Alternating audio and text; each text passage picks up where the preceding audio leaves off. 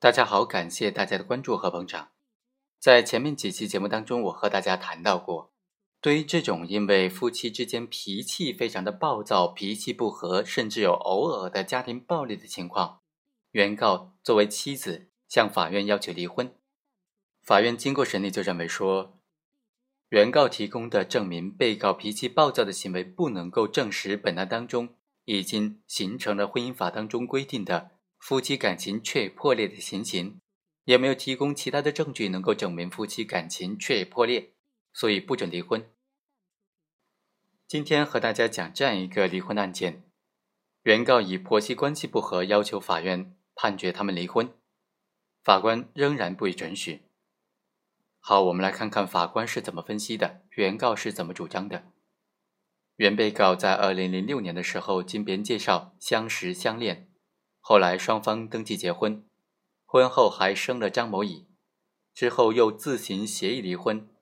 过了两年之后又登记复婚，双方婚前感情尚可，婚后因为婆媳矛盾等的原因，双方感情受到了影响。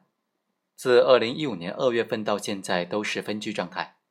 原告就认为夫妻感情不和，婆媳关系处得不好，双方感情已经不复存在了，请求法院第一。判令离婚。第二，第二，婚生子由原告抚养，被告则支付相关的抚养费。第三，本案的诉讼费由被告承担。被告就答辩说，他不同意离婚，因为孩子和他的感情也非常好，他在婚姻过程当中没有犯任何错误，是婆媳关系处的不好，他也尽量的维持好一家人的和睦的关系了。现在原告一家人无理取闹要去离婚。他不同意，法院经过审理就认为，婚姻家庭是社会的细胞，是维护社会稳定的基础。原被告双方的感情基础还可以，在婚姻生活当中也共同生育了一个小孩，而且小孩现在还小，需要父母的关爱。双方都应当珍惜彼此之间的感情，同时也应当为孩子努力创造良好的家庭环境。俗话说：“家和万事兴。”积极的化解家庭成员之间的矛盾，才是理性和有益的家庭的选择，而并非一出现问题就通过离婚来解决。